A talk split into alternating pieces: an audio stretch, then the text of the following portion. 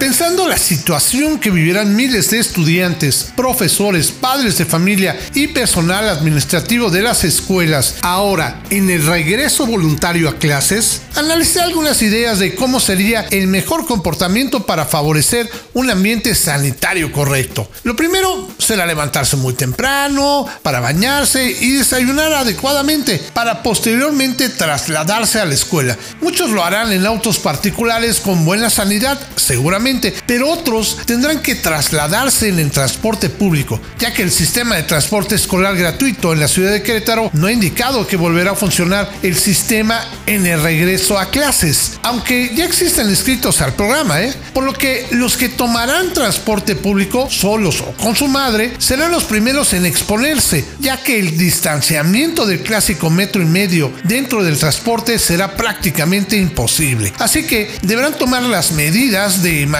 personal, cubrebocas, gel antibacterial al subir al camión y al descender, no hablar mucho dentro del transporte, mucho menos gritar el clásico bajan. Dentro de la escuela los protocolos serán más cuidadosos. Las instituciones educativas han tenido el tiempo suficiente para capacitarse y prepararse para tener salones oxigenados, botes de basura tapados, baños limpios con agua y jabón, cubrebocas para todo el personal administrativo, controlen el acceso con toma de temperatura y gel antibacterial para todos los alumnos que ingresen, sillas, bancas y pupitres a distancia bien sanitizados diariamente y administración escalonada de la presencia de los alumnos, con la idea de no rebasar límites de asistencia. Donde realmente debemos de hacer el esfuerzo es en un buen comportamiento para evitar causar una posibilidad de contagios. Los profesores deberán usar su cubrebocas mientras dan la clase. Es muy incómodo, pero así debe de ser. Además de tener una distancia de metro y medio de la primer fila de alumnos, no podrán pasar al alumno al pizarrón con el mismo plumón o gis que ha estado usando, ni les podrá compartir material didáctico a menos que esté debidamente sanitizado para que lo usen los alumnos y experimenten con él. Los alumnos no podrán saludarse de beso, abrazo, vaya, ni estrechar las manos. Con un simple choque de codos o un saludo a distancia estilo arigato japonés será suficiente. Ya no se podrá compartir la torta de jamón con los cuates, ni el trago de refresco, me compartes de tus papas o me das un chicle, no será apropiado. Y también hablando de hormonas, no será adecuado el clásico